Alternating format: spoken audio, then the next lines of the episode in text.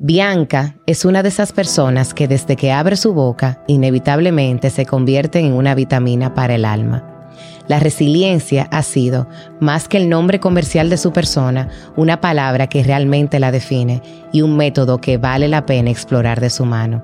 Acompáñame a conocer el método de la resiliencia con Bianca Melo.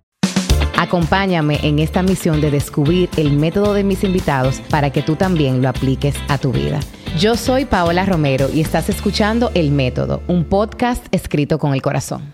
Gracias Bianca por, por acompañarnos, por estar aquí para regalarnos tu método de la resiliencia.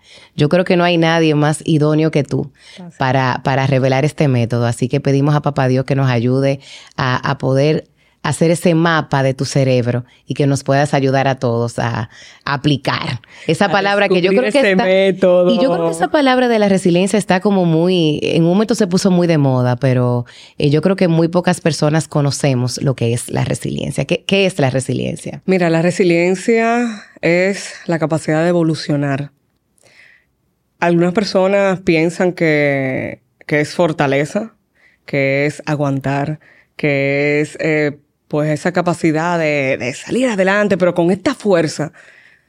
La resiliencia es tu capacidad de esos recursos personales, tú ponerlos a trabajar para ti, de tú poder construir aparte de algo que te destruyó, de tú poder coger tus piezas y armarla de manera que sea sano para ti y que tú puedas también regalarle a tu contexto, a tu familia. La resiliencia es sanidad. La resiliencia es transformación, evolución. Es la capacidad humana. Este término incluso viene de los materiales de ingeniería. Eso viene de, sí, viene de la ingeniería, la resiliencia. Y es en esa capacidad de los materiales transformarse en algo que pueda ser útil, en algo que pueda contribuir tanto a la persona como a, a la sociedad. Entonces, la resiliencia no es resistencia, es flexibilidad. Es la forma en la que yo puedo entregar eh, y desde algo que tu historia, si nos vamos a la parte humana, tu historia tiene muchísimos elementos. Entonces la resiliencia es cómo tú construyes una historia en donde tú tengas la capacidad de desarrollar una vida plena, independientemente de los traumas, independientemente de esas situaciones contundentes que pudieron haberte llevado a una dirección de autodestrucción. Y mírate aquí, construyendo. Amén, amén. Tan bella. Eh, Bianca, tú sabes que eh, algo que me llama la atención es que la palabra resiliencia es una palabra que tú misma has dicho que te define. ¿Cómo se ha visto la resiliencia en tu vida? Mira, yo diría que la resiliencia me encontró a mí. Esa palabra la escuché por primera vez cuando estudiaba medicina en mi clase de psicología. Y cuando la escuché, yo fue, fue increíble porque fue, o sea, por fin se unieron los puntos de mi vida. Cuando yo hablo de mi historia y las situaciones que yo viví eh, durante mi infancia y pienso en esta palabra, en la resiliencia, todo tiene sentido. Yo, por ejemplo, vengo de un, de un hogar donde vivimos mucha violencia, era un ambiente de, de mucha violencia física, emocional, psicológica. Y cuando eso ocurre, eh, Paola, llega un punto donde tu cerebro, donde tu cuerpo se pone en un mecanismo de supervivencia. Porque imagínate, si en el contexto que debería representar seguridad para ti, es este contexto donde al mismo tiempo tú lo que encuentras es incertidumbre, entonces no, tu cerebro no tiene la capacidad de poder gestionar todo esto. Entonces, cuando vi la resiliencia, que siempre me incliné hacia servicios sociales, hacia entregar desde mi carencia, regalarme y entregarme a las personas. Yo siempre fui, estuve siendo parte de, de, la fraternidad, de misiones. Yo me iba a un campo y hacíamos un campamento de verano para niños de, de muy bajos recursos. Entonces, desde mi carencia, poder entregarme, ahí fue que encontré la abundancia. Entonces, por eso pienso que, que la resiliencia me encontró. La resiliencia me, me definió y desde ahí me embarqué, yo me cambié de carrera, comencé a estudiar psicología. Yo decía, yo quiero estar antes. ¿Y qué tú estudiabas antes de estudiar psicología? Yo estudiaba medicina. Yo estudiaba medicina, yo duré dos años estudiando medicina. Y lamentablemente cuando me fui a hospitales a trabajar. Eh, tuve la oportunidad de tener acceso a, a, servicios 24 horas. Llegaba a un hospital y trabajaba 24 horas. Y fueron tantos los casos de suicidios que yo decía, yo quiero estar antes. Yo quiero estar en la vida de esta persona antes. Y desde ahí me fui formando, trabajé muchísimos años con depresión, que es la enfermedad clave para que se presenten estos casos. Y, y dije, yo quiero estar antes. Yo quiero desarrollar un método que yo pueda aplicar a las personas y puedan desarrollar la resiliencia para tomarle amor a la vida, para que la gente no se rinda, para que la gente sane. Wow, y tú sabes que el tema de, del suicidio es un tema que, que, yo tengo muy cerca de mi corazón por las eh, lamentables veces que lo he tenido que vivir dentro de mi familia. Y yo sé que ese tema también, particularmente para ti, es un tema especial. Totalmente. ¿Qué ha significado eso para ti, en tu familia y más como esa diosidencia de que cuando estudias medicina, que lo más seguro no es lo más común que tú veas en los hospitales casos de suicidio, ¿por qué fue algo que te llamó la atención? Bueno, lo que pasa es que el suicidio fue algo que impactó a mi familia de manera muy directa y incluso yo pequeña, o sea, no lo entendía. Yo no lo entendía hasta que pude entender la enfermedad de la depresión. Cuando entendí la enfermedad de la depresión y de cómo la mente se enferma, entonces pude sentir compasión, pude darme cuenta de que esto no se trata de una decisión, sino de que cuando el cerebro se enferma, ya una persona comienza a tomar decisiones que no vienen desde su propia razón, desde su voluntad, porque la depresión te arropa, la depresión te, te consume y te secuestra el cerebro. Incluso luego de ya yo cambiarme a psicología, que yo me especializo en trauma, en crisis, en duelo y trabajo tanto con depresión, lo último que yo tenía en mi vida, Paola, era que yo iba a caer en un proceso de depresión. Diez años de intervención no me valieron nada cuando yo caigo en esta enfermedad. O sea, tú la conocías a nivel teórico. Yo la conocí a nivel teórico, a nivel práctico, porque a las personas yo las acompañaba a sus procesos de sanidad, de depresión. O sea, yo la conocía desde mi compasión, desde mi profesionalidad. Era fácil para mí darme cuenta. Incluso me di cuenta muy a tiempo. Y cuando me di cuenta y vi a dónde me estaba llevando, yo dije, atájenme, atájenme. O sea, eh, esto me está afectando y me está afectando. en un momento como, Paola, de mi vida. En un momento de plenitud, de estabilidad, bellísimo con mi hijo, que mi primer hijo estaba pequeño. O sea, me fue, no tuvo que ver con estatus económico, ni con profesión, ni con capacidad, ni con, o sea, fue una cosa que yo no lo entendía. Yo decía, pero si esto, si todo está tan en orden en mi vida, ¿por qué yo me siento de esta manera? Y tú entiendes que, por ejemplo, ahí influyó tu eh, conocimiento. Trauma, Trauma. O sea, lo que te, wow, pero que esto está... ¿Tú entiendes que lo que detonó eso en tu vida, en un momento donde tú te sentías plena, eran traumas no sanados de, tu niñez? Trauma, claro que sí. ¿Y por qué, es, por qué tú entiendes que, que, que llegaron en esa etapa de tu vida? Mira, llegó porque cuando tú no sanas cosas de tu vida, el pasado se hace presente de manera muy creativa e inesperada. Cuando tú no sanas, y yo pensaba que yo estaba sanita, yo estaba sanita, yo iba a terapia, yo tenía sueños ya construidos, un éxito según mi definición de éxito alcanzado, tenía estabilidad, pero el trauma se me hizo presente. Y fue, nosotros tenemos eh, una capacidad, nuestro sistema nervioso, incluso a través de el método de resiliencia, que es lo que yo aplico, que mi forma de intervención con las personas es basado en resiliencia, donde trabajamos una parte que es a nivel consciente, pero hay otra parte principal donde se trabaja a nivel inconsciente y somático. O sea, el cuerpo, el cuerpo guarda trauma, guarda situaciones traumáticas. El cuerpo tiene memoria. Entonces, nosotros tenemos un mecanismo que es la neurocepción entonces, esa neurocepción, yo puedo descubrir, mi cuerpo detecta si yo me encuentro en una situación de amenaza si yo me siento, estoy en una situación segura. O sea, estoy en un entorno seguro, estoy en un entorno que me está generando amenaza. Y eso es totalmente inconsciente. Eso es inconsciente. O sea, tú no, tú no estás atenta a eso. Es tu cuerpo, es tu inconsciente, es tu sistema. Nosotros, tú no haces conciencia para que tu corazón lata, Paola. Tú no haces conciencia para que tus pulmones tomen aire. Entonces, en esa, en esa capacidad somática que nosotros tenemos, hay estímulos que tú detectas que vienen a través de tu sentido que te hacen a ti interpretar esto es una situación de amenaza o esto es una situación en donde me siento segura. Entonces, en una conversación con mi esposo, producto del trauma, él dijo una palabra. Una palabra que me conectó con esa niña escondida en un closet con dos jeans puestos, porque en el momento en el que llegaba esta bestia, acababa con todo lo que hubiera delante.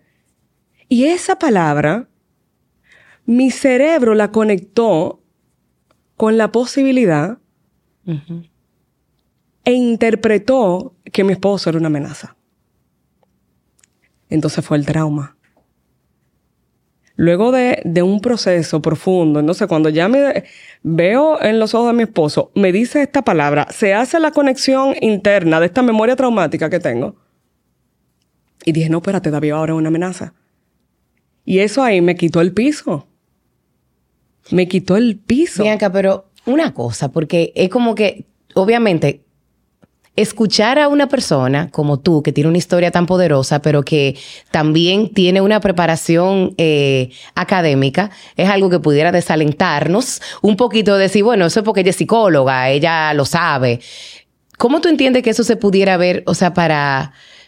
¿Tú entiendes que si tú no hubieras sido psicóloga, tú hubieses podido identificar eso? Mira, Pablo, yo creo que la psicología fue el estorbo más grande en mi proceso de sanación. Ay, pero es una declaración muy fuerte. Te lo juro, la psicología siendo psicóloga. Porque imagínate un médico, un cardiólogo con un problema del corazón. Tú quieres controlar el proceso. Yo creo que incluso eh, mi profesión hizo que mi proceso de sanación en, en la depresión fuera hasta más largo. Porque yo, yo, yo boicoteaba mi propio proceso. Porque lo racionalizaba. Porque lo racionalizaba, porque quería asumir la rienda de mi tratamiento, porque yo decía, yo sí puedo con esto. Y cuando venía a ver, estaba otra vez en, el, en la arena movediza. Entonces, eh, sí te puedo decir que posiblemente la psicología me, me ayudó a detectar cuando ya estos pensamientos intrusivos, o sea, eh, me di cuenta de los pensamientos, del tipo de pensamiento que yo estaba teniendo, de que me estaba aislando, pero yo pienso que cualquier persona que tenga un conocimiento básico de lo que es una enfermedad mental pudiera darse cuenta de esto. De cuando ya tú no estás disfrutando las cosas que tú antes solías disfrutar, de cuando te sientes como en este modo donde todo representa una amenaza, donde no te sientes segura, donde amistades que tú antes disfrutabas ahora no las disfrutas y te aísla, en donde te boicoteas, te tienes todo este discurso interno de todo o nada, blanco o negro. Entonces pienso que cualquier persona que tenga conocimiento básico de lo que son los trastornos del estado de ánimo, de lo que es la ansiedad, cómo tú comienzas a tener esa inquietud, este corazón acelerado, este, pudiera identificar esto. Entonces, eh, el identificarlo, sí, pienso que la psicología me ayudó a identificarlo. En el proceso de tratamiento, no, no me ayudó. No me ayudó. Claro. Entonces, tuve que separar la figura de mi esposo de no, espérate, él no es esta persona. Porque mi, cerebro hizo una asociación con una palabra. Yo asocié a una persona con la que he construido toda mi vida y al final no era real. Pero al sentir la amenaza y al tener la memoria traumática, fue como una conexión. Y esto puede pasar, eh, Paola, con, con palabras, con olores, con, con como una persona te toque, puede despertarte una memoria traumática. ¿Y cuál tú entiendes que ha sido como la, o cuál sería la clave para tú no solamente detectar eso, sino qué hacer cuando tú empiezas a, a sentir esas emociones? ¿Cómo alguien pudiera identificar que esa palabra, que ese evento, que ese recuerdo, que eso que estás sintiendo en ese momento te está conectando con un trauma del pasado? Tu cuerpo te lo dice Y es hacerte la pregunta cuando tu cuerpo y tu sistema nervioso, porque aquí lo que más influye en todo esto es el sistema nervioso. Cuando ese latido del corazón se acelera, cuando esos pensamientos catastróficos comienzan a surgir, cuando tú comienzas a comparar, ahí lo que tuve que decirme es, lo que estoy sintiendo es realmente acorde y está relacionado la dimensión, la forma en la que yo estoy sintiendo lo que estoy sintiendo, realmente corresponde a lo que yo estoy viviendo, a la experiencia que yo estoy viviendo. Y ahí cuando ahí yo me doy cuenta de que la respuesta que yo estoy teniendo está sobredimensionada a lo que, al hecho. O sea, mi esposo me dijo una palabra. Él no se imaginaba que esa palabra me iba a conectar con una memoria traumática. Él no se iba, imaginaba que esa, esa forma en la que me lo dijo me iba a llevar a la profundidad de una situación que estaba ahí. Y esa palabra eh, fue algo que te conectó con el trauma de tu niñez, con la violencia. Con la violencia, con no sentirme segura. O sea, en mi familia y mi hogar es mi lugar seguro. Y cuando por primera vez yo sentí que todo esto que yo había construido y esa memoria traumática me hizo pensar que eso dejó de ser un lugar seguro para mí, se me cayó, se me fue, se me giró el mundo. ¿Y cuánto tiempo duró ese proceso? Uy, un año, Paola. Un año yo duré. Pero el proceso de, por ejemplo, de tú darte cuenta y comunicárselo a tu esposo, o sea, fue inmediato. Fue inmediato. Esa parte sí, fue inmediato. o sea, que, o sea que eso es importante, la, comunicación con tus, con tus seres queridos, con las personas que están alrededor tuyo. Incluso eh, algo que me hizo darme cuenta de que, de que no era real esa asociación que todo esto tenía que ver con la memoria traumática, fue que él estuvo dispuesto incluso a ir a terapia para acompañarme. O sea, él estuvo dispuesto a llevar un proceso terapéutico él. Y lo primero que le dijo mi terapeuta cuando, cuando él fue, fue, mira, tú te casaste con una veterana de guerra. ¿Qué pasa con los veteranos de guerra? ¿Tienen traumas? Oyen un pum y piensan que allá afuera explotó una bomba. Y ahí se activa todo su sistema de supervivencia. Entonces nuestro cerebro, cuando no se siente a salvo, ¿qué activa? El ataque, huida o el quedarse paralizado. Entonces, eh, ella le orientó de qué cosas, ni qué palabras, ni qué tonos, ni qué forma en mi casa no se podían utilizar. Y para él desde ahí, proteger a su veteranita de guerra. y eso fue durante ese proceso en el, en el que sanaste, porque eh, tú sabes que eh, justamente yo hablaba con una amiga ayer sobre eh, la parte de cuando nosotros somos hipersensibles. Uno a veces tiene que, a veces no siempre, tiene que aprender a reconocer cuáles son esas áreas de nuestra vida que en la que es como un punto, un peladito. Es como darnos en el pelado. Y, y, eso es algo que cuando tú para tú mantener las relaciones que te rodean, ciertamente la persona que está contigo tiene que ser consciente de eso, pero tú también reconocer que tú tienes una sensibilidad, porque ¿cómo ustedes llegaron a ese balance de eh, yo colaboro con, tu proceso de sanidad, pero no se convirtió para ti una excusa de decir como, bueno, esto, esto no se puede tocar aquí? Imposible, imposible. Mira, nosotros descubrimos que amar no simplemente es tu querer a una persona, no simplemente es tu sentir atracción física, intelectual, emocional y no se trata solamente de querer compartir la vida con esa persona. Amar es saber por dónde una persona quiebra. ¿Cuál es el botón que yo tengo que tocar para destruir una persona y jamás tocarlo? Eso es amor. Wow. Amar es no tocar el botón que pudiera destruir a esa persona. Eso es amor, eso es amor. Tú coger ese botón y crear toda una, una defensa, crear todo, eh, todas unas barreras, unas murallas, en el que sea imposible yo tocar ese botón, porque yo sé que ese botón, si yo lo toco, yo te voy a destruir. Mira, Paola, las relaciones o elevan o destruyen. No hay un punto medio. O una relación te eleva o una relación te destruye. Y eso es lo que pasa en la vida de pareja. Y yo te voy a decir una cosa, mi esposo no es perfecto, yo mucho menos. Mucho menos. A mí me queda muchísima área de Nadie lo es. Entonces, en la resiliencia también es eso, es ese compromiso de yo seguir sanando. Yo estoy completamente sana, no. En este punto de mi vida ya estoy estable. Yo tengo un sistema nervioso que yo tengo la capacidad de regular. Ya yo sé lo que yo tengo que hacer, cosas que me hacen bien y sé lo que tengo que hacer para sentirme bien y lo hago. Y me responsabilizo de eso. Pero a mí me falta muchísimo camino y me seguirá. Ahora lo que tengo es la responsabilidad de seguir haciéndolo, de seguir sanando. Entonces, en ese sentido, eh, mira, yo tuve incluso recientemente un conflicto familiar en donde, eh, como todo ser humano, o sea, hay personas que tal vez por, precisamente por historias traumáticas que tenemos en común, eh, nos tocamos fibras. Y en las relaciones familiares se da mucho eso. Y esta persona tratando de herirme, me dijo, porque si tú no tuvieras a David al lado, tú no tuvieras donde estás. Y tú sabes lo que yo le dije, Paola, tú tienes toda la razón. Y yo soy consciente de eso. Mi matrimonio, que yo pienso que es un pilar muy importante en mi misma capacidad de resiliencia, tiene una historia en donde David fue mi mejor amigo toda la vida y nos conocimos a los tres, a los tres años. Nosotros tenemos 31 años juntos. O sea, pudiera decir, pudiéramos decir que él es la persona que más te conoce.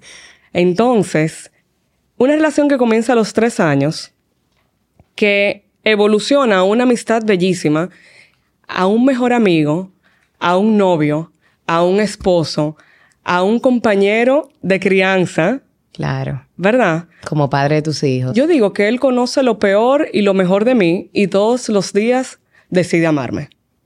Y yo también, de parte de él. Entonces sí, yo pienso que mi matrimonio ha sido clave en mi proceso de resiliencia. ¿Por qué? Porque hay personas que van a servir lo que nosotros le llamamos como tutores de resiliencia. Mira, Paola, una persona, una persona que confíe en ti, que confíe en tu capacidad, que confíe en que tú vas a poder trascender. Y a veces eso es suficiente para que se tejan los hilos de resiliencia. En mi vida fue mi padrino.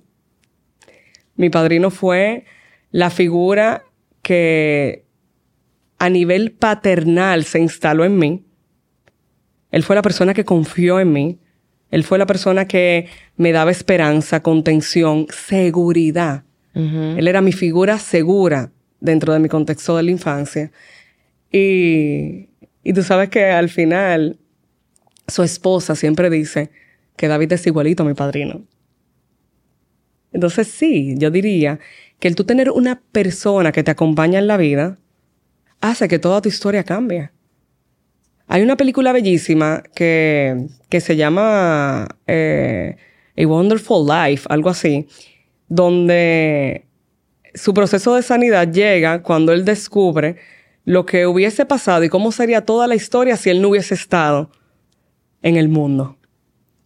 Y ese despertar y de cómo nosotros, señores, con una palabra, con un gesto, con una acción, transformamos la vida de seres humanos. Nuestro impacto, cuando tú te detienes a pensar en el impacto que tú tienes en la vida de las personas y cómo cada uno de nosotros, en la vida de cualquier ser humano, pudiera convertirse en un tutor de resiliencia. En un tutor de resiliencia. Solamente con crear un entorno seguro para un ser humano. Y señora, hasta con los animales. Tú te conviertes en un entorno seguro para un animal y tú transformaste eh, su vida, su existencia. Entonces, de ahí. Un tutor de resiliencia ¿Tú lo definirías entonces como una persona que acompaña a otra en ese proceso de encontrar como el poder de su historia y cómo puede aportar a los demás? Sí, y a veces ni siquiera tiene que acompañar. Con que tú confíes y se lo hagas saber. Yo confío en que tu capacidad. Tú cuentas conmigo. Tú, yo, yo creo en ti. Yo creo en ti.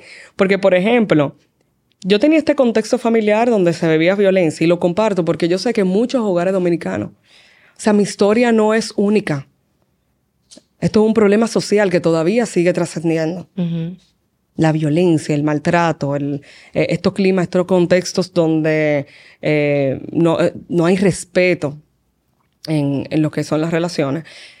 Y, y yo te diría que cuando esto pasa y tú consigues una persona, una persona que confía, una persona que cree, una persona que, que te da ese sostén, todo se transforma. Entonces, en mi caso, en el contexto escolar tampoco lo tenía. En el contexto eh, escolar yo era muy traviesa, curiosa, era cherchosa. Ay, no me da traviesa, Era muy traviesa, Paola, muy intensa. no te imagino, yo te veo como así, como tan tranquila. Yo tenía profesores que entraban al curso y me decían, Bianca, sal. te lo juro. Entonces, eso reforzaba más el pensar que había algo malo en mí. Porque cuando, cuando figuras de autoridad tienen este poder sobre un niño y la forma de corrección es violenta, el niño no piensa que hay algo mal en la forma en la que lo están corrigiendo. El niño piensa que se lo merece y que hay algo mal en mí, por eso merezco este maltrato. Y en muchas ocasiones entonces, el contexto escolar también reforzaba esa idea. Por lo que veo, la resiliencia tiene mucho que ver con nuestra niñez. ¿Tú entiendes que eso es algo que, todo tiene que ver con nuestra niñez? o sea, si tú te vas a las raíces de un ser humano, lo que pasa es que en la niñez es donde tenemos menos control de todo. Las primeras páginas de los libros de cada una de nuestras vidas la escriben otras personas. O sea, tú no tienes en control ni la culpa, porque a veces en ese proceso de, sanidad, de self-awareness, de, identificar aquellas cosas que nos hacen ser quienes somos, eh, generamos mucha culpa y muchas conductas que aprendimos en nuestra niñez. Y una de ellas muchas veces es aislarnos, porque cuando tú eres un niño y, por ejemplo, tú estás en un ambiente como el que tú tenías, tú no tenías la libertad de voy a coger mi carro y voy a, irme a tomar un café con una amiga. Y a lo mejor ese, esa, esa tendencia a aislarnos es muy común. Tú hablas de que tú identificaste a esos eh, tutores de resiliencia en tu vida y tuviste el acompañamiento de tu esposo, pero ¿cómo una persona logra encontrar a esa persona.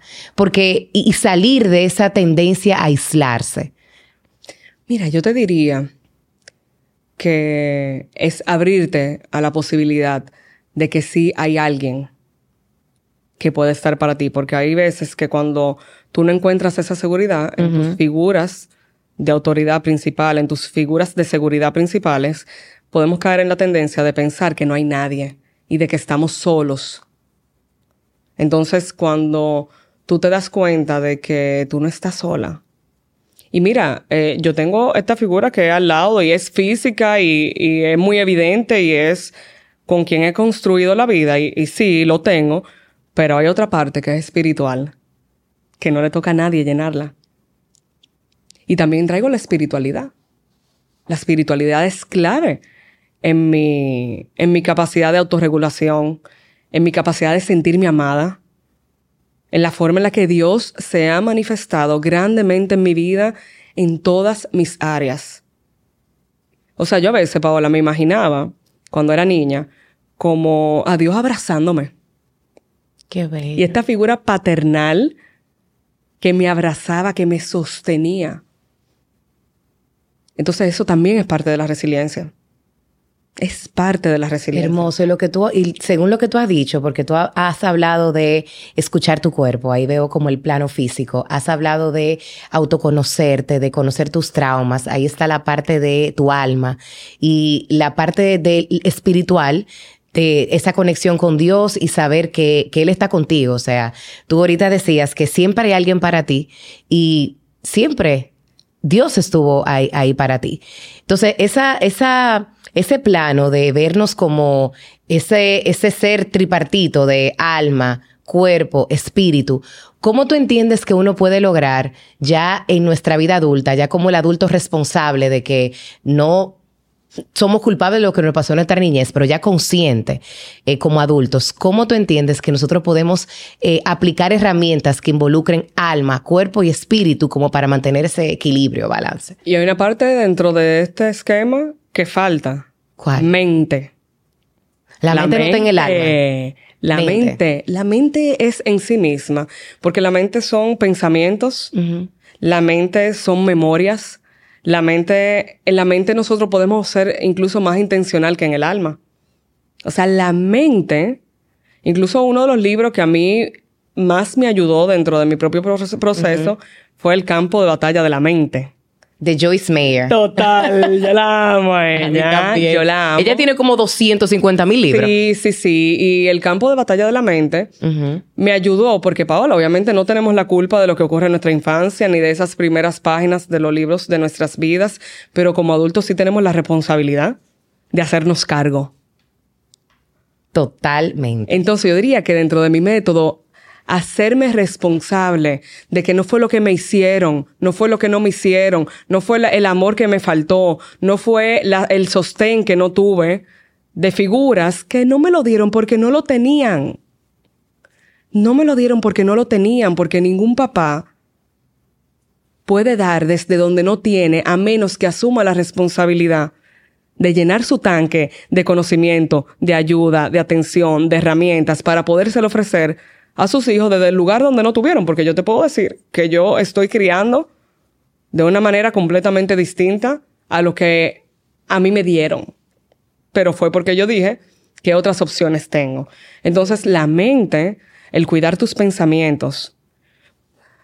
Paola, recientemente mi esposo se fue con mi hijo mayor de viaje a, su, a un boys trip. Ay, qué chulo. Chulísimo. Core Memories, creando esas memorias core. Y cuando yo lo dejé en el aeropuerto, yo fui con mi bebé, que tiene un año, fui a dejarlo al aeropuerto a los dos para despedirnos, para ir eh, ya a tener como nuestro momento de despedida. Cuando yo llego a mi casa, con mi bebé en brazo, yo conecté con un sentimiento de soledad. Wow, me quedé sola. Y dos pasos más hacia adelante, me dije, Bianca, ¿qué tú te estás diciendo? Tú no estás sola tú no estás sola. O sea, que ese, ese ejercicio de, cuando lleguen esos eh, pensamientos, esos sentimientos, tú hablarte a ti mismo y yo recordar. Me estoy diciendo, yo no estoy sola. Yo ahora mismo llamo a una amiga y esa amiga va a venir. Yo ahora mismo le pido a Dios que me acompañe. Yo tengo esa compañía. Yo no estoy sola. Mira cómo el cerebro te engaña wow, llegaste a tu casa, no tiene a las personas que tienden a estar ahí, llegó el silencio, ¿qué soledad? No. Entro en contexto. Mi esposo está con mi hijo creando memorias bellísimas en un viaje de chicos grandes y yo aquí estoy con mi bebé, donde puedo construir también memorias desde la cotidianidad, donde yo estoy 100% para él. ¿Qué yo me estoy diciendo? No era real, Paola. Tú sabes que tu vida, eh, Bianca, definitivamente es un ejemplo de, de, resiliencia y veo por qué te conectas tanto con esa palabra, porque eso es como algo, eh, veo, me imagino como un mar, como esas olas, como ese movimiento, como algo constante. Y una de las cosas que más he admirado en ti, eh, y te lo digo como eh, profesional que emprendió en su área, como es mi caso con, con, certeza, eh, tú con la palabra, y me encanta porque para mí la palabra certeza es la palabra que me define. Y en tu caso, resiliencia, que, que fue el nombre de tu centro, es la palabra que te define a ti. Y siempre te he admirado por la valiente decisión que tomaste de eh, iniciar un centro y luego cerrarlo. Eh, y no porque te estaba yendo mal, sino porque no iba conforme a lo que tú querías. Háblame un poquito sobre eso. Mira, eh, el Centro de Salud Mental Resiliencia, yo, yo ahí cumplí un sueño. Ese era mi sueño como psicólogo. O sea, yo desde que estaba estudiando deseaba tener un centro. Y yo construyo todo esto de, de este centro. Pero cuando conecté con la maternidad, cuando conecté con el modelo de negocio donde yo duraba días, horas, una sesión tras otra, pacientes todo el tiempo, todo esto me consumió. Incluso parte de las decisiones que yo tuve que tomar luego de que estaba en mi proceso de sanidad precisamente de la depresión, fue tengo que cambiar el modelo de negocio en el que yo intervengo. Ya esto no me funciona. Entonces, el, tuve que hacer el ajuste de vida de, ok, ¿cuál es mi identidad en este momento? Porque el centro fue el sueño del estudiante. Ahora, ¿cuál es el sueño de la mujer? ¿Cuál es el sueño de la mujer? Es tiempo, es energía, es familia, son memorias. Y esa autoevaluación a veces se nos, nos cuesta mucho hacerla porque uno va creando como lealtades con, con tus metas, con el sueño. O sea, los sueños pueden cambiar. Yo diría que hay que cuestionar el sueño cada cinco años. Hay que cuestionar el sueño. Ya yo no tomo decisiones a más de cinco años. Ya sí yo tengo una proyección de cómo yo me visualizo tal vez en diez, pero no, no está en un plan. No está en un plan. Y eso te permite no identificarlo como un fracaso, porque sencillamente tus aspiraciones y tus, tus sueños cambiaron. Puede llamarle como quiera. Yo pienso que cualquier experiencia que te genere tanto crecimiento nunca va a ser un fracaso. Pero tal vez la persona le pueda llamar así, and it's okay. Yo no lo llamo fracaso. Yo no he fracasado, ni siquiera cuando me he equivocado, ni siquiera cuando he tenido que cerrar un negocio. Y la resiliencia es tan hermosa que ahora yo tengo la Academia Resiliencia porque no me desprendí de ese nombre, porque resiliencia también es cerrar un centro de salud mental y construir una academia. Wow. Es evolucionar. Es evolucionar. Yo evolucioné a lo que me funciona a mí en este momento. Yo ahora, ¿cómo sirvo? Sirvo con personas donde tengo diferentes esquemas de acompañamiento que me funcionan en este momento de la vida en el que estoy. Acompaño a profesionales en este método que he creado de acompañamiento basado en resiliencia y eso es lo que me ha dado una vida plena, una vida feliz, una vida conectada. Algo que necesita todo ser humano para sentirse a salvo, primero es contexto. Yo necesito el contexto de lo que está pasando a mi alrededor. El contexto me hace que mi sistema nervioso se sienta salvo. Conexión, Paola. Necesitamos conexión. Primero una conexión interna donde yo estoy conectada conmigo y luego una conexión con personas donde yo me siento parte. Los seres humanos necesitamos conexión para regularnos y por eso hablamos también de la corregulación. Yo con un abrazo puedo ayudarte a corregularte. Yo con un mensaje puedo ayudarte a, corregularte porque te hago saber que estoy aquí, que no estás sola. Los seres humanos necesitamos saber que no estamos solos. Necesitamos opciones. Cuando tú hablabas de la niñez, y porque yo me refiero tanto a la niñez, la autoestima se construye desde la, infancia. Incluso por eso tengo un abordaje eh, y comparto mucho con madres.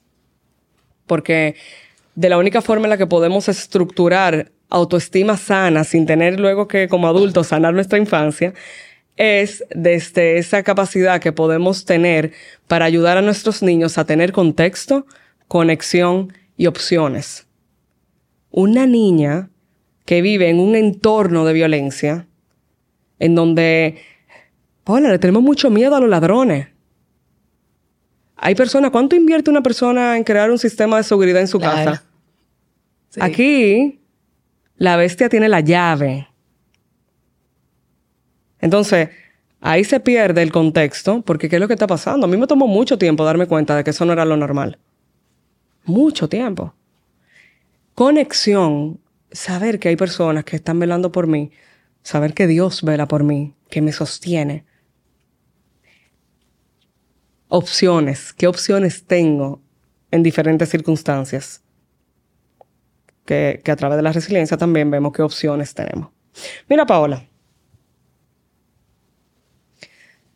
¿Cómo tú ves este vaso? ¿Cómo está? Casi por la mitad. Casi por la mitad. Si habláramos de medio, medio lleno, medio vacío, ¿cómo Medio lleno. Está medio lleno. Tú estás eligiendo ver ese vaso medio lleno. Porque la realidad de este vaso es que ahora mismo, en este momento, él está medio lleno y está medio vacío.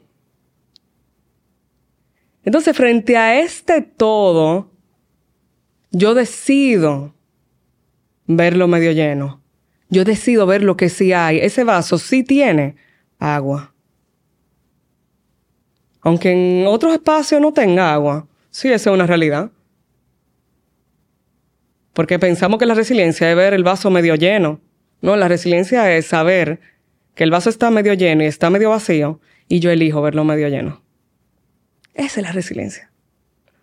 O sea, estar consciente de nuestra carencia, de lo que falta. Wow.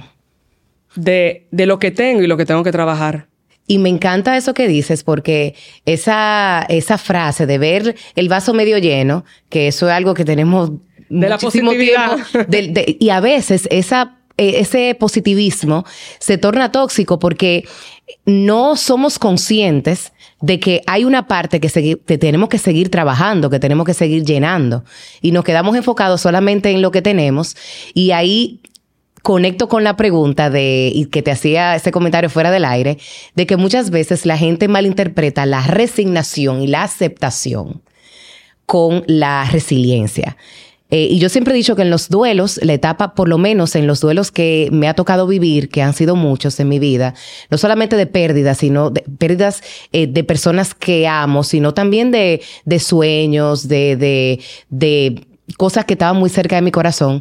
Yo siempre pensé que la aceptación era la etapa más difícil, pero conversando contigo me doy cuenta que aceptar no me hace ser resiliente. No, te hace reconocerte. Aceptar es reconocer. Reconozco la situación, la acepto, la entiendo parte de mí. La resiliencia es como... Es que la resiliencia está luego de la aceptación. Mire, yo lo había dejado, mi, mi proceso llegaba hasta la aceptación, lo acepté ya. no. Ahora, ¿qué hago con esto? ¿Cómo esto funciona en mi vida? ¿Qué aprendizajes tengo? ¿Qué, qué puedo recoger de aquí? Ahí es que está el poder de tu historia. Y sobre todo, Paola, en el perdón. Perdonar es parte de la resiliencia. Y cuando perdono, no me estoy refiriendo a sostener una relación y seguir sosteniendo un vínculo y un lazo con eso que te hace daño. Perdonar trasciende más allá de eso.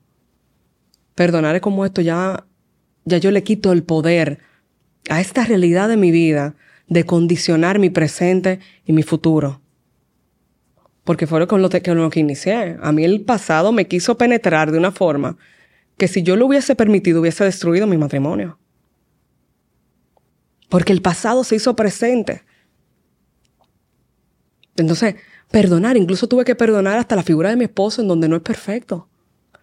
En donde tiene sus tropiezos. Así mismo como él me perdona cuando yo tengo mis tropiezos. Y cuando le pido perdón, cuando, señores, a mí se me va muchísimo la, la, la guagua. En muchísimas ocasiones se me va. Imagínate, una mujer eh, como tú, tan madura y profesional de la salud mental. Se me va. David, perdón. Lorenzo, mi hijo, perdóname.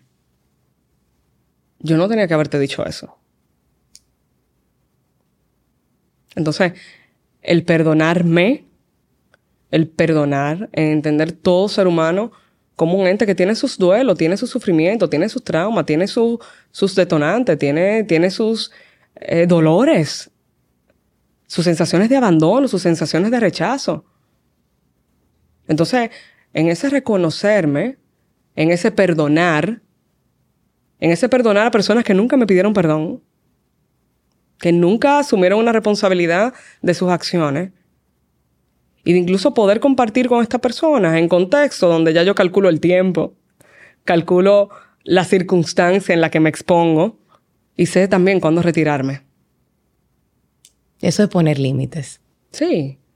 Y sé también cuándo quitar mi presencia y cuándo se me está, o sea, todo esto me hace consciente y desde ahí construyo una nueva autoestima y desde ahí construyo una nueva identidad. Señor, no podemos quedarnos anclados a nuestra identidad, sobre todo esa identidad de trauma. Yo me anclo a una identidad de resiliencia. Entonces, desde ahí, desde ahí, podemos sanar internamente. Y cuando sanamos internamente, Paola, es cuando podemos ya poder ver la vida con otras herramientas, con otro, con otro color. No cambiamos, o sea, la sanidad interna te cambia el espejuelo con el que tú ves la vida. Y eso es la resiliencia.